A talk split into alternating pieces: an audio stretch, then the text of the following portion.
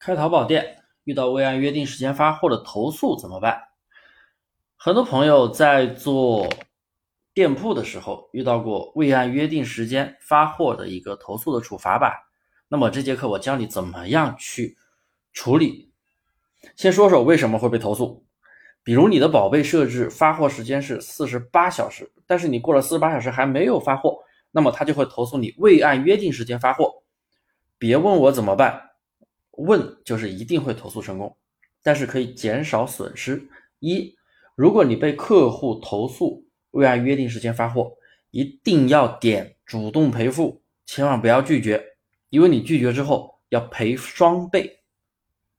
如果是因为疫情影响导致延迟的，可以申诉，因为你那个地方发生了自然的灾害，你只要有证据也可以申诉。这这这些属于不可抗因素。二，立即修改宝贝的运费模板。你不要为了防止投诉啊，把时间搞得特别的长。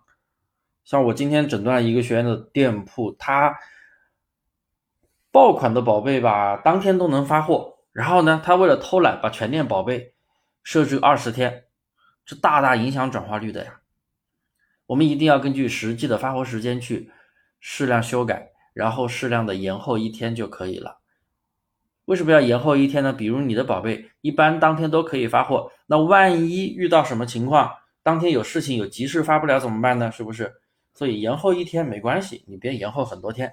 三，不同的宝贝它有不同的发货时长，千万不要偷懒，全部的宝贝用一个运费模板，时间短了不好，有的宝贝你发不了的，那肯定会被投诉；时间长了也不好，虽然不会被投诉，但是影响转化率。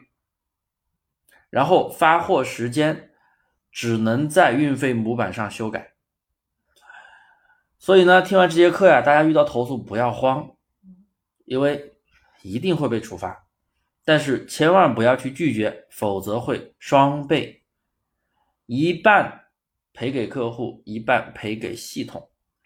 有多少人真的是注意不到，而且被投诉了还觉得我没有货发，我发不了，我提前跟你讲了，你还觉得理所当然。但是在淘宝的规则来看，你没有货了，你提前没有去改库存，提前没有去改变它的一个发货时间，那就是你的问题。